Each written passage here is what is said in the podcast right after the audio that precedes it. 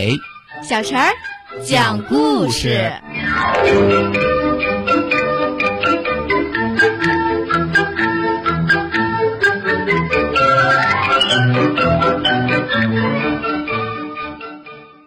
请听故事：拉小提琴的大嘴河马。大嘴河马生气的走到河里，深吸一口气，然后潜入水中。这是大嘴河马生气时常做的事儿。是的，这次也不例外。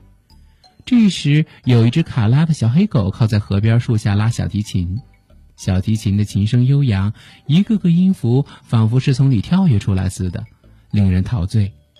小黑狗拉完一首曲子之后，大嘴河马才从水里走出来。小黑狗吃惊地对大嘴河马说：“喂，你是潜水高手，你潜水时间比我拉曲子的时间还长呢。我很想学潜水，你可以教我吗？”大嘴河马一时没反应过来，嗯，不知对这个小崇拜者说点什么好。嗯嗯，这个，这个我……小黑狗有点失望地说。难道你不愿意教我吗？嗯，不然我教你拉小提琴，你教我潜水吧。大嘴河马听完，不由得心头一颤，眼里闪烁着希望的火花。可转念一想，他有意的说：“我我什么都学不会，而且我怕弄坏你的小提琴。不会的，你要相信我。”就像我相信你能教会我潜水一样。听了小黑狗的话，大嘴河马不再犹豫了。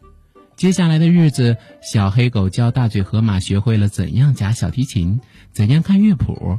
就这样，在小黑狗耐心的教导下，大嘴河马学会了拉小提琴，而小黑狗也学会了潜水。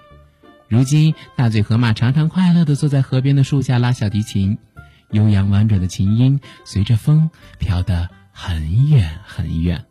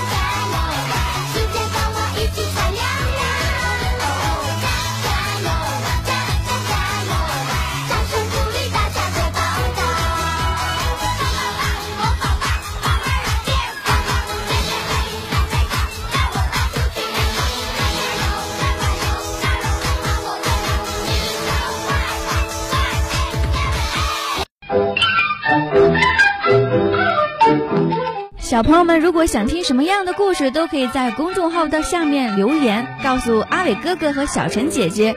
蜻蜓用户也可以通过微博来告诉我们，微博“成微暖”就可以来找到，告诉我们吧。